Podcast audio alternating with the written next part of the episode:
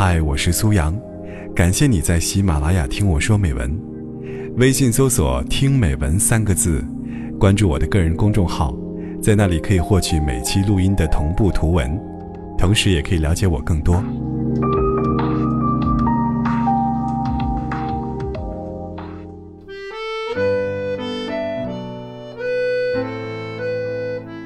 多年来，我以一个高效人士自居，因为我性格爽利，做事干脆，条理清晰，遇事从不优柔寡断，工作从不拖泥带水。我喜欢把时间最高效的利用，不想浪费一分一秒。别人评价我，除了跑步不快，别的都快。我始终将这视为褒奖，一寸光阴一寸金呐，在我眼里。像我老公这种上个厕所比生孩子还慢，能蹲着玩半个小时手机的，简直是犯罪。今年我明显更忙了，工作上压力大，高管团队隔三差五就要开会，手头正在做的方案还差一半，全员都等着六月份落地执行。每周我要写三篇原创，小编盯我比盯囚犯还紧。每晚下班后更新公号，回复留言，忙忙叨叨，回家就七点多了。我对家人最常说的一句话就是：“别等我，你们先吃。”有几次，老公问我：“你忙完工作，别的活回家再干不行吗？早点回来一起吃饭呢。”我很不以为然：“你们吃你们的，给我留一口就是了。”他说：“我们还是想尽量等你。”我很不耐烦：“有什么好等的？就这么点事儿，叨叨什么呀？”我吃饭本来就快，回家后。婆婆前脚刚端出留的饭，我风卷残云，十分钟就解决完了，然后抹抹嘴去陪儿子。这就是我自认为的高效率。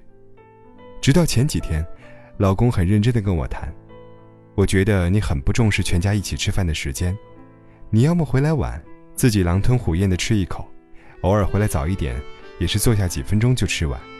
我们还没顾上跟你说句话，你就去忙别的了。我们全家。都没有在饭桌上交流的机会。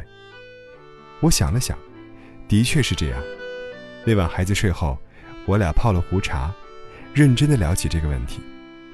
老公说，在他从小到大的记忆里，吃饭都是一件很享受的事。他们内蒙老家的冬天特别冷，室外零下三十多度，但屋里很暖。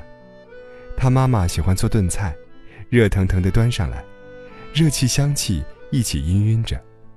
三口围坐在餐桌前，聊聊一天有趣的事，那样悠闲绵长的快乐时光。一起吃饭，对他们来说是件非常值得期盼的事。我听得羡慕，而我自己，却有太多餐桌前不快乐的记忆。小时候，我妈总喜欢在吃饭时批我，不只是因为她没学过古人的七不责，更是因为，她只有在吃饭时能见到我。服装厂女工的生活，常年跟没日没夜的加班画着等号。他只能抓紧这个机会，尽一个母亲的职责。而他对我表达关心的方式，就是找出我的缺点，对我批评、指责、训斥。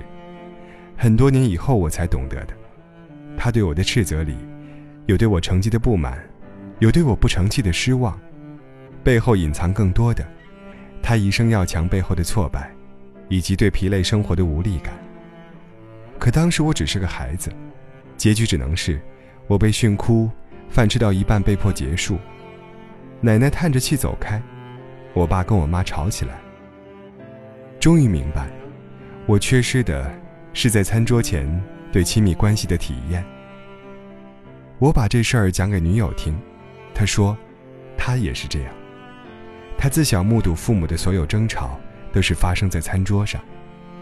父亲常年苦闷，每天一开饭就要找酒喝。母亲紧接着开骂：“你离了那两口猫尿就活不了了。”父亲几杯酒下肚，酒劲上来，开始与母亲对骂，骂着骂着就动手摔筷子、掀桌子，碗碟碎一地。只剩他和弟弟在惊恐慌乱中小心打扫。每次吃饭都是煎熬。他说：“一对夫妻过得怎么样，看看吃饭的时候就知道了。有的伴侣，连一起坐下来吃顿饭的陪伴都不肯给，一句忙，封锁了对方原本想交流的千言万语。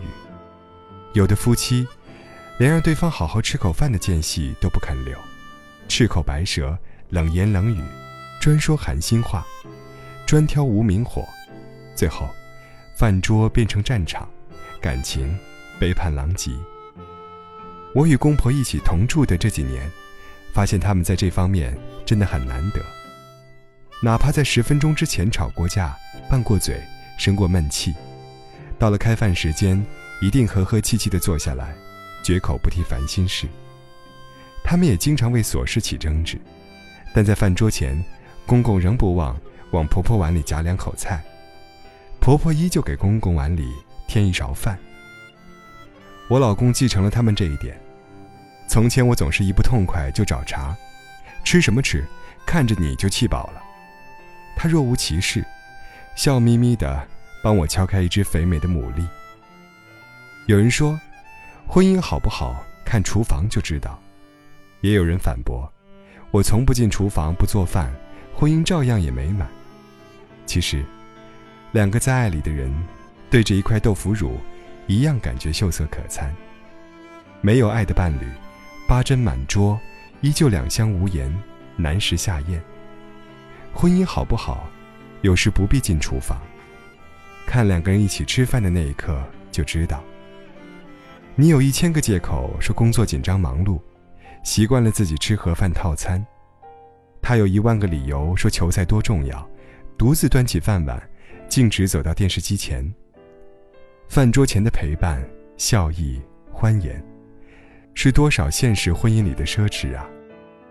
林语堂曾说过一句话：“幸福，就是睡自己家的床，吃父母做的饭，听爱人说情话，跟孩子做游戏，一起好好吃饭，本质上，就是一种高质量的陪伴。”看过一个段子，情感专家问老农：“爱情和婚姻的区别是什么？”老农说：“你今天和他睡了，明天还想和他睡，这就是爱情。你今天和他睡了，明天还得和他睡，这就是婚姻。今天吃过，明天还想吃，这是美食。今天吃过，明天还得吃，这是饭。婚姻就是一蔬一饭，睡了还得睡，吃了还得吃。”我们这些凡俗男女，都在这平淡流年里，靠着一日三餐里的相伴，一床一铺上的亲昵，维系着这份后天的亲情。